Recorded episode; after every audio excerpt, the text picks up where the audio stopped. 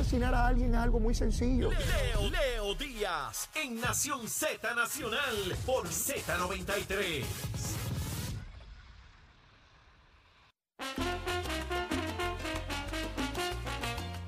Y regresamos aquí a Nación Z Nacional, mis amigos, a través de Z93, la emisora nacional de la salsa, la aplicación La Música, en nuestra página de Facebook de Nación Z. Estamos con el profesor Jorge Colbert quemando el cañaveral y de inmediato. Eh, oye, Jorge, había una gente escribiéndome en las redes sociales, mira que no están diciendo nada para los vegetarianos y los veganos. Tú sabes que yo siempre estoy en contra de eso, porque para mí papi me enseñó que eso eran be- bejucos y hierba y qué sé yo qué. Pero tengo que decodificar eso porque hay gente que dice, oye, pero ¿qué pasa? Yo soy vegetariano. Eh, no te estoy diciendo que recomiendes nada de eso. Tú recomiendas lo que tú quieras. Te estoy diciendo lo que es el reclamo público y los reclamos hay que atenderlos. En es que yo estoy de acuerdo. Bueno, primero vamos a, a aclararlo, ¿verdad? Dale. Están los ciudadanos tipo Leo Díaz, que son los carnívoros que Ah, se comen claro. hasta la piedra. ¿verdad? Antropófago. Antropófago. Entonces tenemos. Está quienes no comen carne, pero Exacto. comen mariscos, Ah, comen sí. ensalada. Sí, sí. Eh, algunos lo llaman vegetarianos, dependiendo, otros. Y entonces están los veganos que no Ajá. comen eh, ni carnes ni animales. Ajá. Eh, y eso es una mucha gente. Sí, muchas. Es una comida bien súper saludable, pero Sí. bien difícil. Yo te dije, yo Y sé cara. Y te dice el cuento, yo traté de hacerlo y duré como siete días. Eh, Pues duraste mucho. Duré como siete días. y, salí de ahí, Yo me no metí duro, una 20 mitad, yo no duro arroz y 20 chola. 24 horas, yo duro en la dieta. Pero, pero fíjate, como estamos en la octavita, Dale, ¿verdad? dale. Quiere decir que hemos iniciado el conteo regresivo, la transición para regresar, para salir de las navidades, el arroz Ajá. con gandules, lechón y pasteles, para ponernos una dieta un poco más eh, amigable para el cardiólogo. Vale. Pues, pues, no vamos a ver, o sea, no podemos comernos un, un, Ok. un bistec cebollado, porque ya estamos en, el- en la transición, ¿verdad? Ok. Tampoco nos vamos a comer una, como las, las hierbas esas que tú dices, ¿verdad? Oye, pero no le des tanta vuelta. Yo tengo vamos, a- vamos, vamos a comernos una eh, bien sencilla, un pescadito, Pescadito bien. filetito de mero Ajá. o de Bueno, bueno, bueno. eh, ¿Con o qué? un, roba, un rodaballo Ajá. con una ensaladita Ajá. Y con unos buenos tostones. Ah, bueno, está bueno. A mí me gusta eso. que puede, que puede ser de pana eh, plátano. O de plátano. Se aparece un Me cartucho encanta. ¿Te también. gusta no vale. va. Oh, oh. Esa, esa es transición. No, no, no, no. Eso Y- para que vaya bajando revolución. Hoy es jueves, ya mañana es viernes que uno Sí. puede meterle mano a otra cosita. Sí. Pero un pescadito, con eso que tú dices, la ensaladita, eh, los tostoncitos, a mí me parece fabuloso. Es más, y para aquellos que no se ponga tan. eh, tú sabes que el pescado va a ir al mojo, Sí, que tiene su sí, salsita. sí, su chévere. toquecito. Achero, hay que bajar eso. Ok. Ahí está, ahí está. Mire, ¿cómo es? Mira, ahí está. ¿Tú sabes cómo dice el capetillo? ¿Cómo? Directo a la vena, papá. Directo a la vena.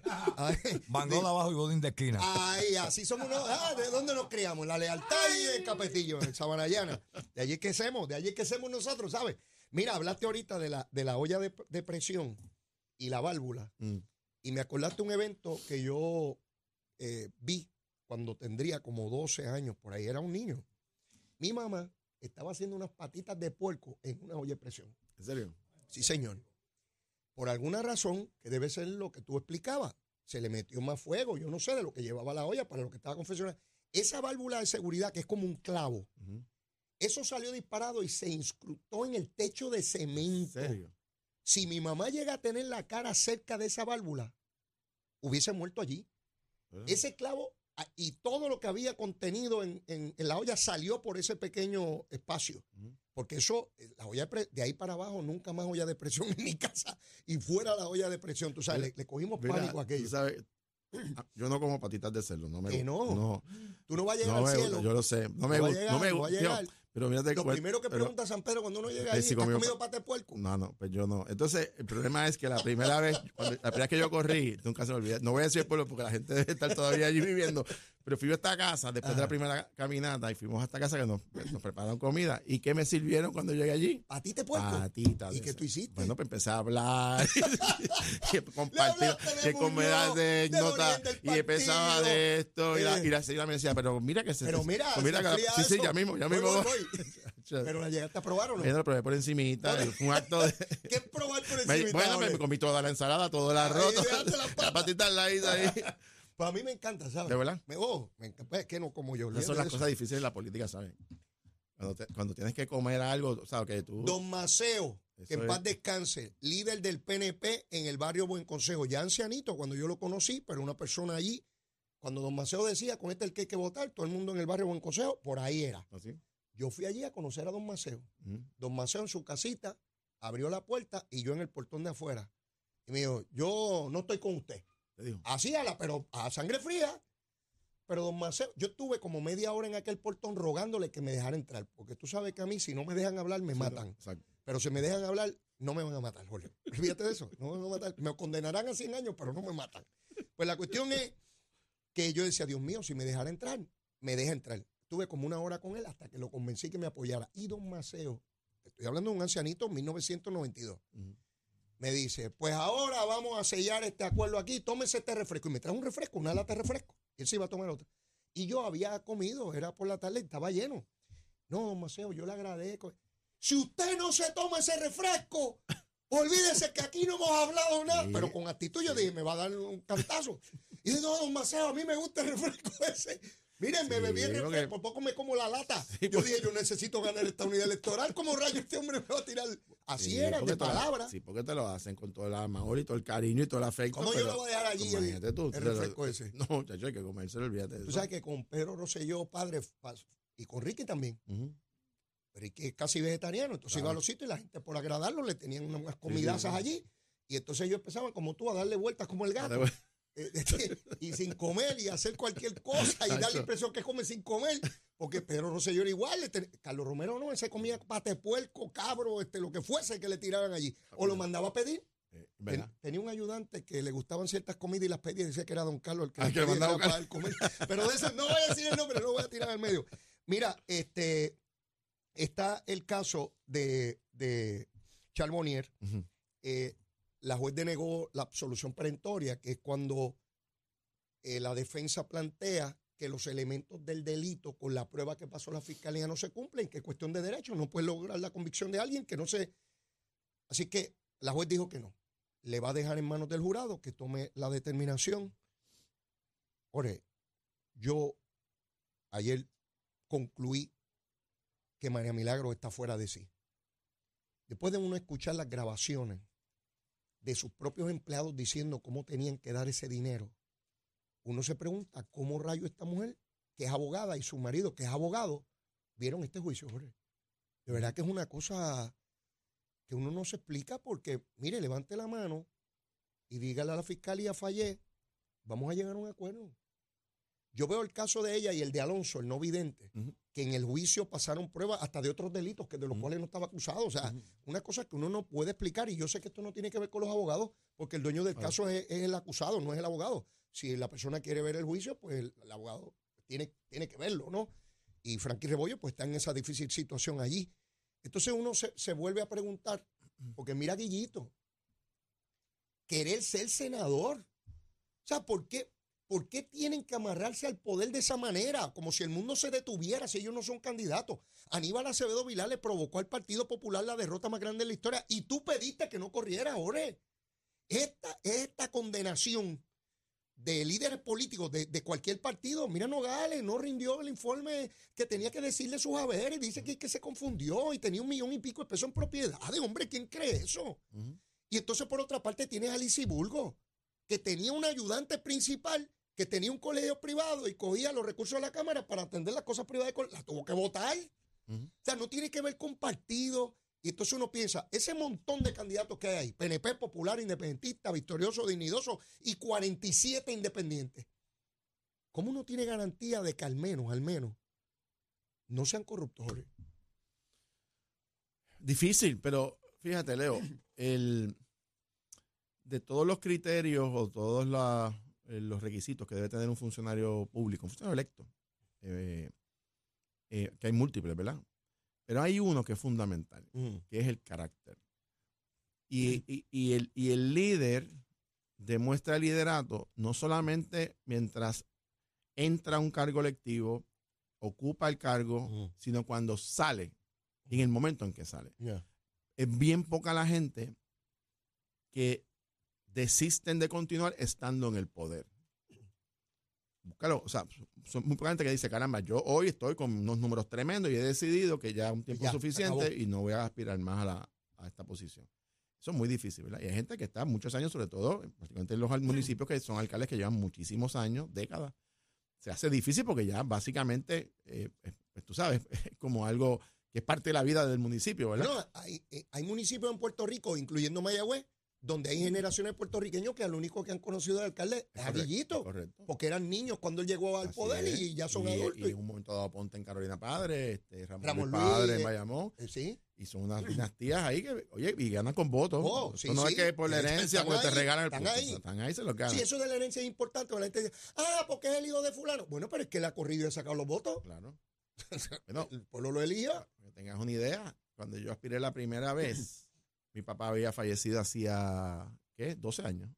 12. O sea, Wow. que decía, no, porque este es el hijo de Sever y, lo, y su papá, pues de que mi papá, mi papá murió en 1990. Sí, sí, sí, sí. O sea, este, ah, que hay un hombre y que tú, tú bueno, pero estás ganando también con su trabajo y nosotros, yo fui a primaria siempre. O sea, eh, eh, Digo, y hay hijos de políticos que salieron ñemos y no salieron electos. también. ¿Tú ¿Sabes? Pero lo que te quiero decir es que el, el carácter, y voy al punto porque la integridad y la honestidad de un funcionario público, cuando vemos estos casos de corrupción, eh, es que está en el carácter del ser humano. Mm. O sea, Leo, las tentaciones de corrupción o de conducta delictiva son eh, situaciones donde van a estar presentes, pero el que decide si lo hace o no lo hace es el Oh, funcionario. La tentación, vamos, está ahí, pero tú decides si lo vas a hacer o no lo vas a hacer. Y la gente también sabe a qué político tú le puedes tocar la puerta y a cuál no. O sea, este, ¿quién te va a decir, quién cierra, quién te dice, no, para un Te momentito. voy a dar un ejemplo mío. Estaba corriendo para la alcaldía de San Juan. No voy a dar uno antes. Yo llegando a la legislatura y había un individuo que estaba cabildeando unas cosas por allí, con unos títulos de propiedad y toda la cosa. Y yo sabía que él estaba en eso. De hecho, yo lo conocía, yo lo veía en actividades. Y viene y me dice, Leo, mira, es que tenemos un viaje a Europa, que yo ni qué, te queremos invitar. Y yo, no, es que yo no tengo los chavos. No, nosotros te pagamos. Y yo, no, no. ¿Cómo que me va a pagar? ¿Por qué tú crees que él me va a invitar a Europa? Porque yo soy bonito, porque le agradó Leito. Claro. Hombre, estarás loco tú. Claro. Pero cuando corría para el alcalde de San Juan me encuentro con un individuo. Y me dice, tú estás haciendo la campaña mal. Y pues yo pensé que me iba a decir de los medios o lo que yo expresaba. Y me dice, es que tú no tienes los dineros que deberías tener. Y yo, bueno, es que da trabajo. que. No, no, no. Tú le tienes que coger unos individuos y decirle, tú vas a tener todos los contratos de obra pública. Y tú vas a tener todos los contratos de... Así me dijo, ole. Así, a sangre fría. Eh, Así, así es que se gana y se... Eh, Es la única manera. de- Ah, pues yo, yo voy a perder. Va a perder. Pues yo a nadie le voy a decir, tú vas a tener todos los contratos de esto y tú vas a tener todos los contratos de lo otro, papá. Pues yo me acuesto tranquilito y quiero acostarme así hasta que me acueste en la tumba. Tranquilito. ¿Ves? Pero te digo, la tentación, por- lo traigo porque tú haces un planteamiento que va a estar ahí presente. Yo cono, bueno, yo veía a un legislador cuando yo llegué a la legislatura del PNP que tenía un puesto alto y yo veía un montón de ejecutivos con maletines y chaquetas en su oficina en el lobby allí siempre esperando. Y tú sabes lo que yo pensaba, Ole, en mi ignorancia. ¿Cuándo será el día que en mi oficina también haya gente así? Porque yo relacioné eso. Yo Estaba en mi primer año. Yo relacionaba eso con que es un, un- un legislador prominente, influyente, que lo respetan y van allí personas. Esa persona fue acusado de corrupción y cumplió cárcel. Tú sabes porque había mucho claro. maletín y mucha chaqueta, ¿verdad? Y en la oficina mía no llegaban los condenados enchaquetados eso y los maletines eso. ¿Ves? A lo que voy es que la tentación, y traigo este tema, Jorge, porque tú y yo pasamos por ese aro de fuego y gracias a Dios, pues estamos por aquí, ¿verdad? Y podemos seguir hablando sin problema. Pero allá afuera hay un montón de candidatos, PNP, populares, independentistas, victoriosos, inidosos e independientes, que también se les van a acercar. Claro. Claro. Y usted tiene que aguantar como un general. Eso es así. ¿Ves? Si no, mira dónde está María Milagro. Yo recuerdo, Leo, cuando yo llegué a la Cámara, mi, mi papá ya había fallecido, pero eh, eh, yo recuerdo una vez, mi, mi papá me, me dijo que la, de las cosas más importantes en la, en la política, en el servicio público, era eh, la integridad pública, pero recuerdo una frase que me dijo, es que el, el problema es que cuando un legislador se vende con uno, se vendió con todos. Oh, de inmediato todo el mundo sabe que ese es un ratón. Exactamente. Todo el mundo lo O sea, va a saber. Ve dónde fulano. Fulano- Ese, ¿Sabes ese- cuál es la palabra? Fulano brega. exacto. Fulano brega. Y, y cuando resbalas en la primera, estás muerto. Porque de ahí para abajo. Decía el Bisu que cuando eres- comienzan a resbalar, resbalan y Es resbalan hasta que así, se porque te cocotan. conviertes, te conviertes en una persona que te van a controlar porque, porque saben que tú te vendiste. Seguro. ¿Entiendes? Por lo tanto, eres esclavo de ellos. Rehén. Eres un rehén de ellos. Rehén. Y, y por eso, sobre todo. Charboniel era rehén del ayudante, que, Exactamente. que estaba en el esquema, pero finalmente peleó con ella y la choteó. Exactamente. Así de sencillito. El Jonathan Lebron. Y el, y el, y el No, mensaje. Lebron no, lo- Jonathan, pero no es, disculpen, no, no es Lebron, se me escapa ahora el, ¿cómo el apellido. Es Jonathan. pero- Pero lo que voy es que, sobre todo para los jóvenes, Mm. sobre todo los que están corriendo por primera vez, eh, estos son cosas bien serias Oh. porque, porque un- yo recuerdo cuando yo, cuando yo llevaba unos términos, unos términos en la cámara, cuando llegaban los jóvenes, los nuevos, que me iban bien contentos con su familia a tirarse las fotos en la oficina. ¿Tú te acuerdas? Sí, Yo llegué mundo- con la yo también, yo maté, todo el mundo te tira la foto Ey. y todo el mundo ve la oficina y, te lleva gente a que vean tu oficina y Mira, yo esta no, cosa. yo no me hallaba, yo no me hallaba. Y entonces, entonces, este, el chiste, el chiste de esto es que, o sea, yo los mira porque tienen la ilusión y toda esta cosa.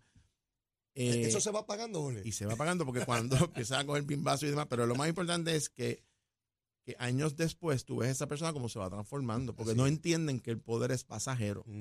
Así. Y que tú estás ahí ocupando un cargo que te- te- el pueblo te dio ese privilegio, algún momento te tienes que ir. Eh, y yo te digo, Leo, mira, Yo, dos legisladores del PNP de la zona norte, de barrios pobres, gente humilde, que hicieron mil esfuerzos y sacrificios para llegar a la Cámara, llegaron junto conmigo en 1993. Los dos se convirtieron en dos déspotas con sus empleados. Nunca habían tenido empleados y jamás lo iban a tener en la empresa privada, pero allí tenían. Yo recuerdo las discusiones porque tenían, querían carros grandes, querían escritorios grandes y se sentían poderosos, insultaban a los deponentes, toda aquella prepotencia. Uno, uno acabó en la cárcel y el otro lo acusaron, pero no llegó a la cárcel. Los dos, Jorge. Del PNP entraron conmigo en el 93. El poder transforma a la gente. Sí. Darle una pizca de poder, como dicen a alguien, Claro. para que tú vean que se transforma. Manejar el poder es bien complejo, porque tú te crees que eso es para toda la vida y que puedes abusar de la gente. Eh, bueno, como los que cogen a los empleados y los obligan a que les den dinero, porque es mi esclavo. Es una modalidad de claro, esclavitud. claro, tienes que dar dinero a mí, porque si no, no comes, te mueres de hambre, porque te vas a morir de hambre. Exacto. ¿Ves? Y entonces a veces yo pensaba que tenía que ver con los que son longevos en las posiciones y adquieren unos poderes plenarios sobre el cargo, como los alcaldes que llevan mucho tiempo. Pero tenemos un montón de alcaldes PNP y populares ahí que fueron procesados y no llevaban ni un año y ya estaban robando. Así es, PNP y populares. así es. Antes de estar el primer año, ya estaban, levantaron la mano derecha para jurar que defendían al pueblo y empezaron a robar ahí. Ujú, PNP y populares. Eh, y yo sé que los de bipartidismo están diciendo, lo ves, te lo dije. Bien, pero, o sea, la- la- las personas que no son de los partidos que han, que han administrado el país, por decirlo de esa manera, digo, por los partidos minoritarios han tenido legisladores que también son parte de la administración porque votan a favor de la legislación Ajá. y demás, ¿verdad? Pero me refiero al gobierno, ¿no? Eh, las tentaciones están ahí porque Siempre. eh, igual que la corrupción, igual que la conducta delictiva, o sea, o es, o- privada. o- o- te voy a dar un ejemplo, o es que en este país los independientes no cometen delitos. Oh, Por supuesto que sí. y- y- Claro. y, pues, o sea, eh, lo que pasa es que la- el elemento fundamental, que son dos, esto, el, Mm. tema del poder sí. y segundo, el tema del financiamiento de campañas, donde los políticos cuando necesitan mucho dinero para una campaña se convierten en esclavos de un tercero que tiene dinero, pues te vendiste la primera, te vendiste. Entonces, es bien difícil correr una campaña.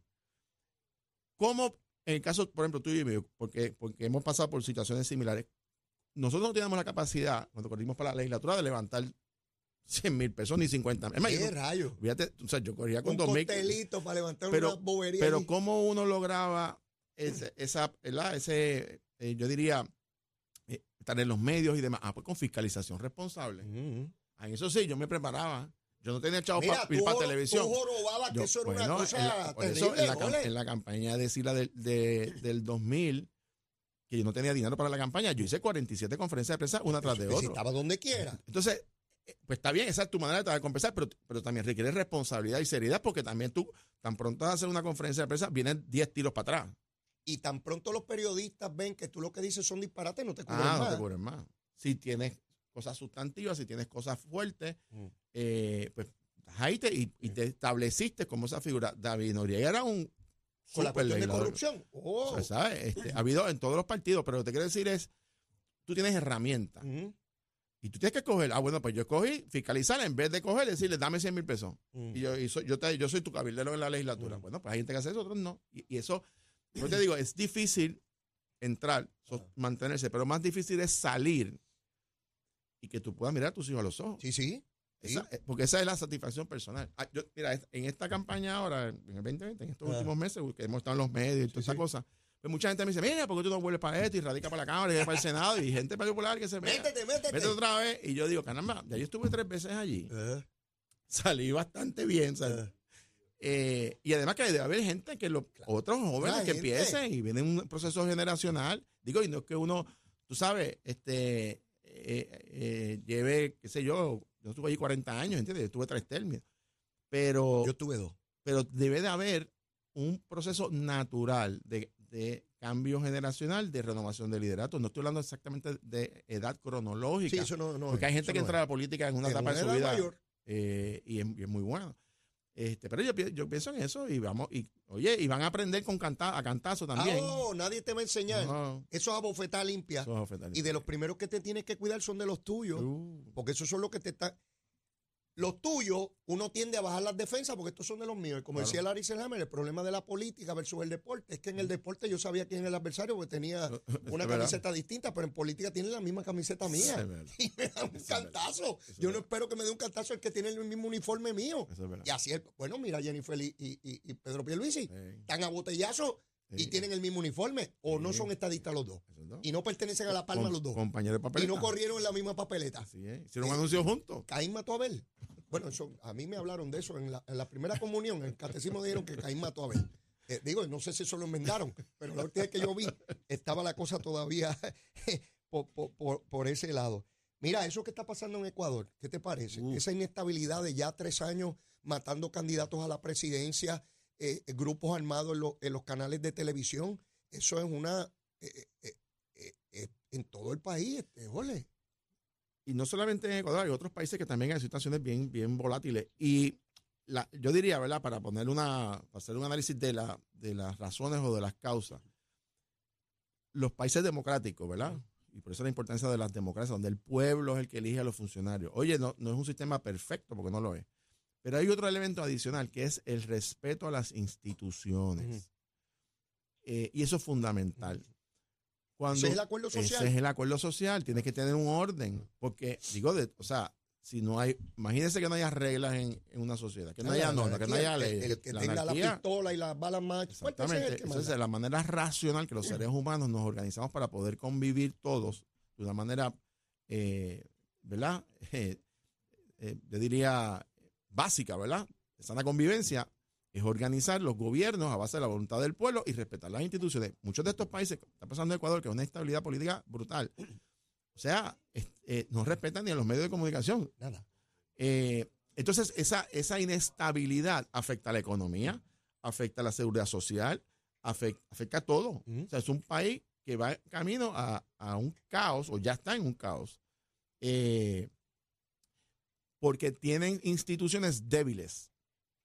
Y en ese sentido, Puerto Rico, con todos nuestros defectos que tenemos, porque no somos un país perfecto, pero nosotros tenemos un respeto por las instituciones. Y no, no hay Tenemos manera de un comparar respeto- lo que ocurre allí con. No, No hay no- manera. no hay- tu- nosotros tenemos un respeto por nuestro proceso electoral, que no es perfecto. Y cuando tenemos controversias en ese proceso electoral, vamos a los tribunales y aunque no nos guste la determinación final, la acatamos. Así es, La acatamos, así es. sencillo. Yo le doy gracias a Dios de vivir en una jurisdicción donde cuando tenemos controversias, por ágiles y difíciles que sean, por controvertibles que sean, vamos a los tribunales y aunque digamos barbaridades sobre la decisión, la acatamos. No cogemos pistolas Claro. para entrarnos a tiros en las calles. No, te voy a dar el último caso, los casos más recientes. El Senado y el gobernador tienen una controversia sobre nombramientos interinos y demás. Así es. Durante la Comisión de Elecciones, que es un momento neurálgico, ¿verdad? En este momento que Ajá. estamos. Bueno, pues se hizo los planteamientos en el tribunal y el tribunal resolvió que la presidenta se queda allí y que tiene todas las facultades. Pues se acabó el Se caso. acabó. Ah, pues sale, ah, pues no hay problema, vamos para adelante. O sea, La elección del 80 se decidió que Carlos Romero la ganó, el Partido Popular no estuvo de acuerdo con la determinación, pero la acató. todo. El Partido Popu- el PNP impugnó la elección de Aníbal Acevedo Vilar, no estuvo de acuerdo con la decisión del Eh. Supremo, pero la acató. Claro. Ese, ese- eso es lo El mejor. caso de Héctor Luis en San Juan. También. Podíamos tener grandes diferencias con la decisión del juez Polo, que finalmente fue avalada por el Tribunal Supremo, y podríamos tener todas las diferencias del mundo, pero acatamos la voluntad de los tribunales. Claro. E- Eso para mí es Fundamental. demasiado valioso. fundamental. y es que tiene que ser así porque es la manera que tú puedes eh, convivir en, en- en un país con unas normas mínimas de conducta. Claro. Eso es todo. Claro, claro. Jorge, se nos acabó el tiempo y nosotros tenemos unas reglas mínimas de conducta. de conducta que tenemos que Este, irnos. pero nos tenemos que ir porque tenemos que respetar el, el tiempo aquí. ¿Qué es lo que vamos a comer? Un pescadito. Pescadito. con unos tostoncitos. unos tostoncitos y Saladita. ensaladita. Y así. a- Achero, Achero, ¿con qué bajamos?